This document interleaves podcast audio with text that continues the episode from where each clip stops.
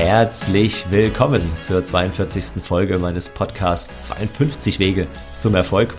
Ich bin Dennis Fischer und wie in meinem 42. Buchkapitel geht es auch heute um das Thema Storytelling. Ich habe den Podcast dazu in zwei Teile geteilt, nämlich zum einen, warum ist Storytelling so wichtig? Warum kannst du mit guten Geschichten viel mehr Erfolge erzielen als mit reinen Zahlen, Daten, Fakten? Und im zweiten Teil möchte ich dir fünf Tipps und Tricks mit an die Hand geben, wie du sofort zu einem besseren Storyteller oder einer besseren Storytellerin werden kannst. Fünf Tipps zusätzlich zu denen, die du in meinem Buchkapitel findest und die du sofort umsetzen kannst. Also, lass uns direkt durchstarten und gute Geschichten erzählen.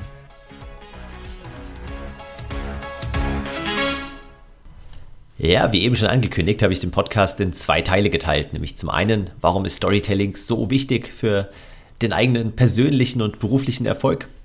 Und dann im zweiten Teil geht es darum, wie du zu einem besseren Storyteller bzw. einer besseren Storytellerin werden kannst. Ich habe in meinem Buchkapitel im 42. schon jede Menge ja, Geschichten dir mitgegeben und auch Tipps und Tricks.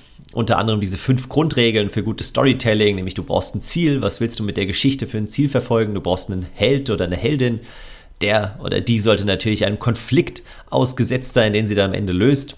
Das ist der dritte Punkt. Und Punkt 4 und 5 sind Emotionalität und Viralität. Also du musst Emotionen hervorrufen. Da sprechen wir später auch nochmal drüber. Und natürlich sollte sich die Geschichte irgendwie einfach weitererzählen lassen, weil auch schon vor 10.000 Jahren gab es, oder sagen wir mal vor 1.000 Jahren, gab es eine Viralität. Da gingen noch keine Videos viral, aber da gingen Geschichten viral, indem sie weitererzählt wurden. Nicht nur von Generation zu Generation, sondern auch von Dorf zu Dorf. Und das hat sich bis heute nicht geändert. Du hast auch gelernt im Buch, dass gute Geschichten deinen Oxytocinwert, also dein Kuschelhormon, steigern und dadurch du eine bessere Verbindung zu dem Erzähler bzw. zu den Hauptpersonen in der Geschichte kreieren kannst. Und machen wir uns nichts vor. Wir alle erzählen ständig Geschichten, ob wir von unserem Tag erzählen, ob wir irgendwie über Freunde sprechen, über unsere Nachbarn, über unsere Eltern, Geschwister, was auch immer. Wir erzählen immer Geschichten. Und Klatsch und Tratsch sind letztendlich auch nichts anderes als Geschichten und die einen bleiben besser im Gedächtnis und die anderen weniger gut. Aber wenn wir wollen, dass andere Menschen sich an etwas erinnern, was wir erzählt haben, dann sollten wir Geschichten erzählen. Und dabei ist es egal, ob wir irgendwas verkaufen oder ob wir sie inspirieren wollen, ob wir ihnen irgendwas beibringen oder sie zum Handeln animieren möchten. Wir sollten immer mit Geschichten arbeiten, weil selbst wenn es am Ende um Zahlen, Daten, Fakten, ZDF wenn es darum geht, sollten wir trotzdem versuchen, diese intellektuelle Ebene zu verlassen und Geschichten zu erzählen. Jemand, der das leider, leider muss man schon sagen, sehr gut beherrscht, ist Donald Trump, der ja zum Glück nicht mehr so präsent ist in den Medien in den letzten Monaten. Aber ich habe noch mal ein altes Video von 2015 rausgesucht und habt ihr das auch in den Show Notes verlinkt. Da hat er bei ähm, damals einer ja, Presidential Debate 2015 eben, als es um den Wahlkampf ging mit äh, Ben Carson, einem Kollegen von ihm, einem anderen Politiker, der aber auch Neurochirurg ist, über das Thema Impfen diskutiert. Also noch lange vor Corona haben sie über Impfung bei Kindern diskutiert. Vielleicht erinnerst du dich an die Debatte und es ging darum, dass er behauptet hat, Impfen würde Autismus hervorrufen. Und in dem kurzen Video, drei Minuten dauert, das sieht man eben sehr schön, wie Ben Carson versucht mit Argumenten zu kommen und Studien zitiert und sagt, es ist nicht nachgewiesen, entsprechend, dass durch Impfungen Kinder eine höhere Wahrscheinlichkeit haben, äh, autistisch zu werden oder dass durch Impfungen Autismus verursacht wird. Das ist aber Donald Trump völlig egal. Er kommt dann mit irgendeiner Geschichte, ob sie wahr oder erfunden ist, wo er letztens erst bei einem Kind dabei war und dann kommen sie mit dieser Spritze. Das müsst ihr euch vorstellen, wie so eine große Pferdespritze und dann rammen sie diesem Kind die Pferdespritze rein. Und eine Woche später, wirklich eine Woche später, dem Kind ging es nicht gut, es ist krank geworden und danach auf einmal war es autistisch. Und das Spannende bei dieser Debatte, mal abgesehen davon, dass die Fakten wahrscheinlich völlig verdreht sind, aber da will ich jetzt nicht genauer drauf eingehen. Das Spannende ist, ich habe mal eine Studie dazu gelesen, die ich jetzt leider nicht mehr gefunden habe, aber falls du sie findest, äh, schick mir gerne den Link. Aber ich kann mich noch gut daran erinnern, dass sie eben nach dem Video die Zuschauer befragt haben und ein Großteil war auf der Seite von Donald Trump, weil sie einfach die Geschichte so glaubwürdig fanden und sich die viel besser merken konnten als die Zahlen, Daten und Fakten von Ben Carson. Und das zeigt leider mal wieder, dass wir, oder auch, was heißt leider, zeigt auch, dass wir Geschichten zum Positiven einsetzen können, nämlich wenn wir eben Dinge damit verbreiten wollen und wollen, dass andere Personen sich unsere Message merken, dann sollten wir Geschichten verwenden. Und deswegen kommen wir jetzt schon zum zweiten Teil, der natürlich deutlich länger ist als der erste, nämlich wie kannst du denn zu einem besseren Storyteller werden? Neben den ganzen Tipps, die du in meinem 42. Buchkapitel findest, habe ich nochmal fünf Punkte für dich mitgebracht. Fünf Punkte, die du direkt hoffentlich umsetzen kannst und mit denen du in Zukunft ja gute, bessere Geschichten und überhaupt Geschichten erzählst, weil häufig, und da kommen wir gleich zum ersten Punkt, denken wir ja, ja, wir müssen irgendwie brutale Sachen erleben, dass wir überhaupt uns es leisten können, quasi Geschichten zu erzählen. Aber der erste Punkt ist, nimm dir immer entweder einen Notizblock oder eine App mit und schreib alle kleinen Geschichten auf, die du in deinem Leben erlebst, weil zum einen hören dir die Menschen zu, um deine persönlichen Geschichten zu hören. Es geht nicht darum, dass du irgendwas von Apple erzählst oder von dem Seestern, die ich natürlich auch schon mal zitiert habe, der immer wieder ins Meer zurückgeworfen wird. Es geht um deine persönlichen Geschichten und egal, ob du jetzt auf der Bühne stehst oder ob du mit Kollegen sprichst oder mit deiner Familie, die Menschen wollen deine Geschichten hören. Und wenn du natürlich was zum Schreiben dabei hast, kannst du die mal sofort notieren, weil auch ich vergesse ständig irgendwie da welche lustigen Geschichten oder auch ernste Geschichten, die ich erlebt habe.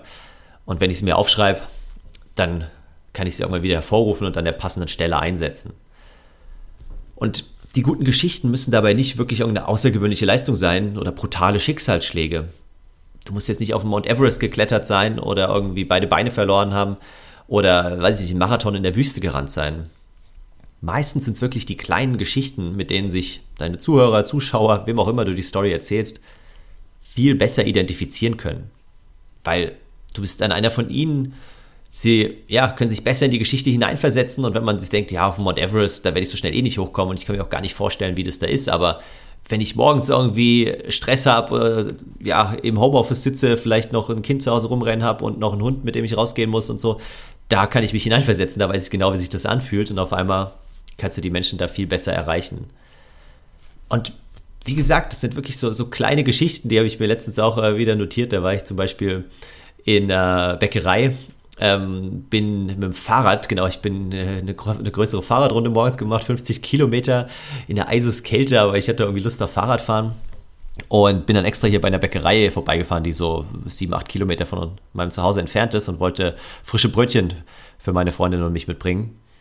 Und dann bin ich, habe ich festgestellt, kurz bevor ich da ankam, ich habe meine FFP2-Maske vergessen. Ich hatte nur so eine ganz dünne Maske eben dabei und dachte mir aber, ich fahre jetzt nicht nach Hause und dann wieder hin, um quasi nur die Maske zu holen. Ich probiere es jetzt einfach so und habe dann die Maske und irgendwie meine Jacke ganz oben zugeschnürt, so dass man es kaum gesehen hat, ob ich überhaupt eine Maske auf habe. Und bin dann rein. Natürlich hat der Verkäufer mich direkt angeguckt und meinte, na, Sie wissen schon, dass man hier nur mit FFP2-Maske rein darf. Und dann habe ich ihn angeguckt dachte so, okay, was sagst du jetzt? Dann habe ich ihn nochmal genauer angeguckt und habe gemerkt, ah, der junge Herr hat ja leider auch keine FFP2-Maske auf, sondern nur auch so eine stinknormale medizinische Maske. Und dann habe ich nur so auf seinen Mund geguckt, habe gegrinst und meinte, ja, weiß ich, ich werde beim nächsten Mal dran denken. Und habe weiter gelächelt und kaum war ich aus der Bäckerei draußen, ist er natürlich hinten äh, in den Hinterraum gegangen und hat sich auch seine FFP2-Maske aufgezogen. Also von daher haben wir beide was äh, davon gehabt. Oder eine andere Story, die, die mir gerade gekommen ist, ähm, letzten Freitagabend bin ich, wollte ich ins Bett gehen, hab noch mal das Fenster aufgemacht zum Lüften, guck auf den Platz hier vor unserem Haus und auf einmal denke ich, hä, was ist da denn los? Waren da lauter Scheinwerfer und ein großes schwarzes Auto stand direkt vor unserem Haus und dann ist auf einmal der eine Münchner Tatortkommissar, Bartic heißt der, glaube ich, ähm, ausgestiegen und hat die Tür zugeknallt und ist weggegangen und dann ist er wieder eingestiegen und dann haben wir die gleiche Szene nochmal gedreht und da war lustigerweise gerade ein Tatortdreh direkt bei uns vorm Haus. Ob ich die jetzt irgendwann mal irgendwo einsetzen kann, diese beiden Stories? Who knows? Keine Ahnung, aber ich habe sie mir mal notiert und vielleicht bringen sie mir irgendwo mal eine gute Message, die ich eben übermitteln will. Also, erster Tipp, immer was zum Schreiben dabei haben und die Geschichten sofort festhalten, egal wie klein, egal wie unbedeutend sie dir erscheinen. Irgendwann brauchst du sie nochmal. Der zweite Tipp. Leg zu Beginn deiner Geschichte direkt einen Köder aus. Sowas wie, ich werde niemals vergessen, wie. Und dann hängen die Leute an deinen Lippen und wollen wissen, ja, was wirst du niemals vergessen? Was wirst du niemals vergessen? Sag schon. Oder so ein Anfang wie, noch nie habe ich so viel Angst gehabt wie damals, als. Ja, was kommt jetzt? Wie geht's weiter? Und nimm dir eins mit, eine spannende Geschichte, die erzählst du nicht chronologisch, Stück für Stück für Stück, sondern du steigst da ein, wo es am interessantesten ist. Und ich habe ein schönes Buch, was ich jetzt auch in Vorbereitung für den Podcast ein bisschen durchgestöbert habe, nämlich von Michael Rossier. Der Titel ist ein bisschen kryptisch, heißt nämlich Rhetorik ist keine Kunst, sondern kein Problem. Und geht speziell um Rhetorik, vor allem natürlich auch an, an Redner, an Speaker gerichtet, deswegen interessiert mich das so. Aber er hat auch eine schöne Geschichte mit drin, wo er eben ja, darstellt, dass man eine Geschichte nicht chronologisch erzählen sollte, weil sie sonst eher langweilig ist. Und ich will sie dir mal ganz kurz vorlesen. Ich hoffe, er hat nichts dagegen, aber es ist ja Werbung für sein Buch. Also, chronologische Variante wäre, wir wollten alle einen Klassenausflug machen. Da hatten wir verschiedene Alternativen. Endlich haben wir uns dann für Amsterdam entschieden. Wir sind dann da auch hingefahren mit dem Zug. Das war eine ziemlich lange Reise. Wir sind dann endlich auch angekommen und da es erst nachmittags war, sind vier von uns noch in einen Coffeeshop gegangen. Da haben wir dann einen Joint geraucht. Das ist dann, da ist dann überhaupt nichts passiert. Dann haben wir den Kellner gefragt. Der hat gesagt, das dauert ein bisschen. Dann ist immer noch nichts passiert. Dann haben wir noch einen Schokoladenkuchen bestellt. Dann ist immer noch nichts passiert. Dann sind wir zum Hotel zurück und da haben wir dann alle vier in die Lobby vollgekotzt. Ja, die spannendere Variante wäre vielleicht gewesen, du, wir waren in Amsterdam und am ersten Abend haben vier von uns die ganze Lobby vollgekotzt. Ich erzähle dir mal, wie es dazu kam. Und ruckzuck ist man in der Story drin, hat noch Humor mit reingebracht, dazu kommen wir gleich nochmal. Ja, und hat die Leute gepackt und diese chronologische Aufzählung, wie man es leider meistens in der Schule auch lernt, ist eben eher langweilig und deswegen ja, versucht direkt zu Beginn deiner Geschichte irgendeinen spannenden Köder auszulegen, versucht die Leute in die Geschichte reinzuziehen, weil wenn du sie in den ersten 10, 20 Sekunden nicht packst, dann wird es schwer, sie danach noch in die Geschichte zu ziehen. Das ist der zweite von fünf Punkten. Der dritte ist sehr spannender TED Talk, den ich mir angeschaut habe, aber kommen wir erstmal zu dem Punkt, nämlich 2 plus 2 statt 4. Also nicht 2 plus 2 ist 4, sondern 2 plus 2 statt 4. Was meine ich damit? Das habe ich aus dem TED Talk von Andrew Stanton, der ja interessanter Storywriter, Storyteller ist, für Findet Nemo und viele andere ähm, Pixar-Filme noch die Geschichten geschrieben hat. Und er hat einen TED Talk, der heißt Der Schlüssel zu einer großartigen Geschichte. Und da sagt er, oder hat er so eine Theorie aufgestellt, er nennt es Unifying Theory of 2 plus 2 und sagt, dass die Zuhörer, die Zuschauer, die wollen nicht das Ergebnis geliefert bekommen. Die wollen nicht die 4 haben, die wollen die 2 plus 2 und wollen sich das Ergebnis selbst erschließen. Das ist so, wie in einem Speaking-Auftritt die Leute nicht einfach die Moral vor den Latz geknallt bekommen wollen, sondern sie wollen eine Geschichte hören. Sie wollen die einzelnen Puzzleteile geliefert bekommen, aber dann sie sich selbst zusammensetzen. Und genauso ist es, wenn ich in meinen Talks eben von meinem Opa erzähle, der mit 89 Jahren damals noch mein Buch 52 Wege zum Erfolg lesen wollte und es dann auch wirklich gelesen hat. Ich glaube, in einer Woche hatte er es ausgelesen und meinte zwar, ja, er hat nicht alle englischen Begriffe so verstanden, aber die Geschichten darin, die fand er sehr schön. Und diese Story von meinem Opa erzähle ich eben gerne, wenn es um das Thema lebenslanges Lernen geht. Und da brauche ich nicht zu sagen, ihr müsst lebenslang lernen, wenn ihr heute in der Arbeitswelt bestehen wollt und in Zukunft weiterhin relevant und fit bleiben wollt, dann müsst ihr lebenslang lernen. Ja, da würde jeder sagen, ja, Dennis, geh nach Hause, interessiert keinen. Aber wenn ich diese Geschichte von meinem Opa erzähle, der mit 89 immer noch so ein Buch über Wege zum Erfolg liest, dann bleibt es den Leuten im Gedächtnis. Und deswegen schau mal in Zukunft, wo du ja nicht immer sofort das Ergebnis liefern kannst, sondern eben vielleicht so 2 plus 2 und die Leute erschließen sich dann die vier selbst und sind stolz, dass sie es verstanden haben und dass sie es für sich selbst abgeleitet haben. Das ist genauso wie ein Witz, den man nicht erklärt, weil sonst ist er nicht mehr witzig. Und das ist auch die perfekte Überleitung zum vierten Punkt, nämlich Humor. Weil generell, klar, sollten Geschichten Emotionen wecken, es sollte ein Auf und Ab von Gefühlen sein, die Leute sollten vielleicht mal weinen, vielleicht mal lachen, vielleicht, äh, ja, verschiedenste Emotionen empfinden. Hauptsache, es ist nicht monoton. Aber wo wir uns so richtig entspannen, wo wir uns richtig wohlfühlen, ist, wenn wir lachen. Dann wird unser Cortisol, unser Stresshormon reduziert und Emotionen werden freigesetzt und durch Humor bleiben die meisten Stories viel, viel besser im Gedächtnis. Ich erzähle mal gerne so eine ganz witzige Geschichte, wie meine Freundin unsere Alexa zum ersten Mal kennengelernt hat. Ich hatte damals einen kleinen Speaking-Auftritt, das ist schon Jahre her, ich glaube fünf, sechs Jahre, und habe da eine Alexa kennen, äh, geschenkt bekommen als Dankeschön. Die habe ich dann mit nach Hause genommen. Meine Freundin war verreist mit einer anderen Freundin übers Wochenende Und dann habe ich mit dieser Alexa rumgespielt, habe ihr Fragen gestellt. Also ich spreche von Amazon Alexa, ich hoffe, das ist klar geworden. Habe ihr Fragen gestellt, habe alles ausprobiert, sämtliche ähm, Apps, die es darauf schon gab. Und dann ja, habe ich meiner Freundin eine WhatsApp geschickt und habe ihr erzählt, dass wir jetzt eine Alexa zu Hause haben. Und dann kam nur so ein Text zurück, ohne Zwinkersmiley, ohne alles. Darüber würde ich gern nochmal mit dir sprechen, wenn ich morgen wieder zu Hause bin. Möchte eigentlich nicht, dass wir so ein Abhörgerät in unserer Wohnung haben. Ja, jetzt hätte ich es entweder eskalieren lassen können und irgendwie mit Zahlen, Daten, Fakten kommen können. Oder was ich gemacht habe, ich habe diese Funktion genutzt, Alexa, sprich mir nach. Vielleicht hast du es auch schon mal ausprobiert, wenn du sagst, Alexa, sprich mir nach und dann direkt einen Text hinten anschließt, dann spricht Alexa entsprechend den Satz, den du gesagt hast, nach. Und das habe ich gemacht und habe dann gesagt, Alexa, sprich mir nach. Liebe Caroline, so heißt meine Freundin, darüber können wir gerne sprechen, wenn du morgen wieder zu Hause bist. Ich freue mich darauf.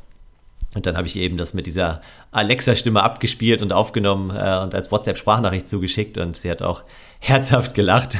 Liebe Caroline, darüber können wir gerne sprechen, wenn du morgen wieder zu Hause bist. Ich freue mich darauf. Und danach war das Eis gebrochen. Wir haben sie dann ein bisschen ausprobiert, mit der Alexa rumgespielt. Letztendlich haben wir sie dann doch wieder aus äh, unserer Wohnung verbannt, aber das hatte einfach Gründe, dass die Skills bisher noch keinen großen Mehrwert für uns oder für mich gebracht haben und der Spaß dann irgendwann wieder vorbei war. Aber mit der Geschichte kann man eben auch über Humor wieder ganz gut Dinge vermitteln. Und dabei ist es wichtig, ganz wichtig, bevor du Witze über andere machst, mach lieber Witze über dich selbst. Das gleiche gilt für Ratschläge, wenn du irgendwelche Geschichten erzählst, in denen es irgendwie schlaue Menschen gibt, die eine tolle Erfahrung gemacht haben und danach weiser als vorher waren. Schau, dass das andere Charaktere sind, die die, die Ratschläge geben, die die Weisheiten liefern. Wenn du selbst es bist, dann hat es immer so ein bisschen was von Selbstbeweihräucherung und Eigenlob. Und deswegen guck mal in den Geschichten zum einen, dass du Humor einsetzt, aber zum anderen, dass du, wenn du Witze machst, die eher über dich selbst machst, beziehungsweise wenn jemand Ratschläge gibt, dann sind es eher die anderen und du bist der oder diejenige, die was gelernt hat aus der Geschichte. Und jetzt kommen wir zum letzten Punkt, Punkt 5, der absolute Geheimtipp, um wirklich gute Geschichten zu erzählen. Wenn du mein Buch gelesen hast, kannst du es dir denken. Genau, es ist machen, machen, machen, beziehungsweise üben, üben, üben. Fang einfach direkt an, sammle die Geschichten, die, dir, die du erlebst, die dir begegnen, die du von anderen vielleicht auch hörst, schreib sie dir auf und dann nutz einfach jede Gelegenheit, um sie zu erzählen, um auch die gleiche Geschichte mehrfach bei verschiedenen Leuten zu erzählen. Es ist auch immer spannend dann zu sehen, wie sind die Rückmeldungen, an welcher Stelle kriegst du welche Reaktionen. Das ist ja auch das, was mich beim Speaking so fasziniert, dass du auf der Bühne stehst oder jetzt auf der virtuellen Bühne und meistens kannst du schon ziemlich genau vorhersagen, an welcher Stelle die Leute vielleicht eher ein bisschen betröppelt gucken und traurig sind, an welcher Stelle die Zuhörerinnen und Zuhörer lachen und an welcher Stelle sie applaudieren. Und genau das kommt nur durch Üben, indem du immer wieder Sachen ausprobierst und beim nächsten Meeting, bei einer Verabschiedung von einer Kollegin oder beim virtuellen Elternabend oder bei was auch immer einfach mal eine Geschichte mit einbaust und du wirst merken, die anderen Zuhörerinnen und Zuhörer werden sich viel besser an die Story erinnern als an die reinen Zahlen, Daten, Fakten. In dem Sinne, ja, war es wieder ein schneller Podcast. Ich hoffe, du hast dir einiges mitgenommen. Die fünf Tipps und Tricks schreibe ich dir natürlich auch in die Show Notes, genauso wie Buchtipps und die Videos, die ich erwähnt habe. Und jetzt wünsche ich dir erstmal eine wunderbare nächste Woche. Ich freue mich schon auf die nächste Podcast-Folge. Dann gibt es wieder ein Interview. Lass dich überraschen, worum es gehen wird. Und bis dahin, mach's gut, bleib inspiriert. Ciao.